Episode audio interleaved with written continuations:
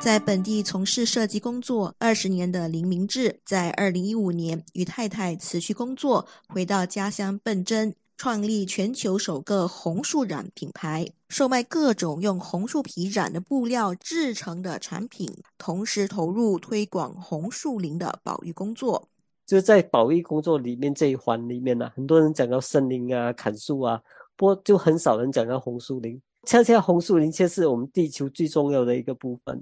它是我们地球的绿肺嘛，它不止造氧，而且它会储存那个碳，它其实造的氧气是最多的，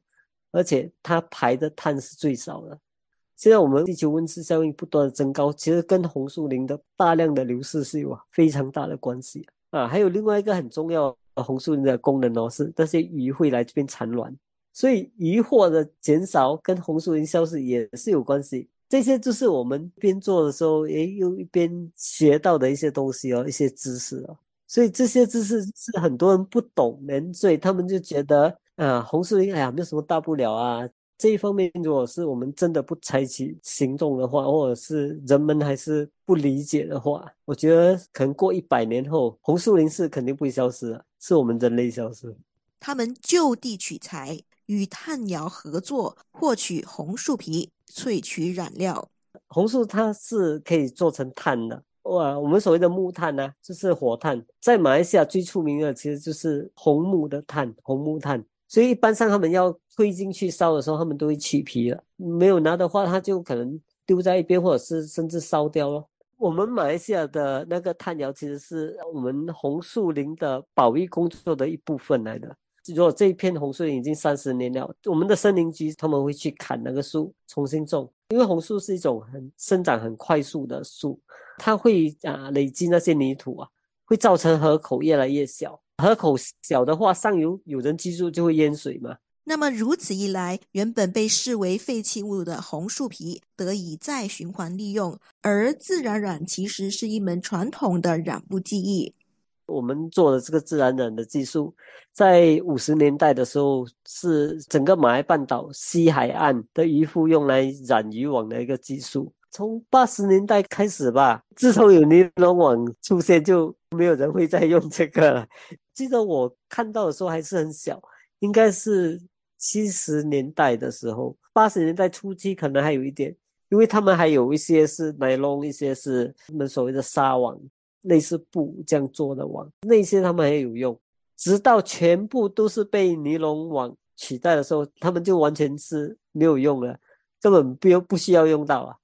啊，我们很多马来同胞做自然染的马来同胞朋友啦，他们一开始做的时候，很多时候是他们是用这个红树的染，他们很喜欢自己又做很多不同的自然染、植物染，所以他们就没有很专注在。就是单单红树染，所以我们的不同处是，我们就专做红树软。林明志说，他们正计划开拓海外市场，新加坡市场肯定我们我是会想要进去的啦。其实我们第一个要解决的应该是我们的生产线呐，我们的 production 呐。我们只有三个人罢了，就我一个人染，我太太负责设计，等我岳母负责车罢了。我们是有一些跟一些人有一些联系啊，有一些残障人士会车东西的，所以我们是打算看拿比较简单的一些包包，看他们可不可以车。其实这个企业我们一开始做的时候，我本来的定位也是要定位成是一个社会企业。一开始我是想要说在笨真看有没有人愿意做，能促进家乡的一个经济嘛。结果我们是 找了很多人，就没有什么人想要做，因为可能我们太接近新加坡了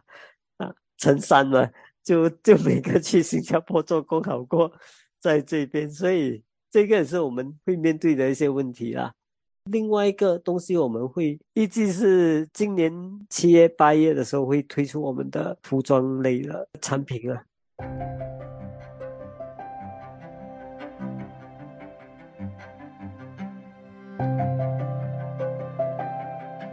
一听到永续旅游，很多人把它等同于生态或绿色旅游，但它其实并不只是推动环境保护而已。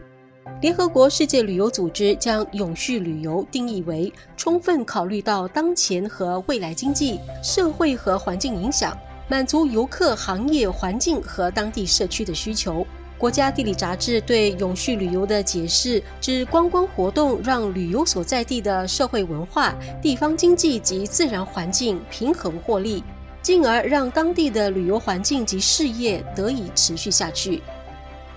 为期四集的深度游，无论是打造红树染品牌的笨珍夫妻档，将政府工作宣传家乡的马坡青年，再造巴罗咖啡小镇的幕后推手，推广永续农耕和农场游的柔佛蚯蚓农夫，他们都在发掘在地特色，促进当地经济发展，让家乡能够持续美好，体现出永续旅游的概念。希望他们的故事让你有所启发。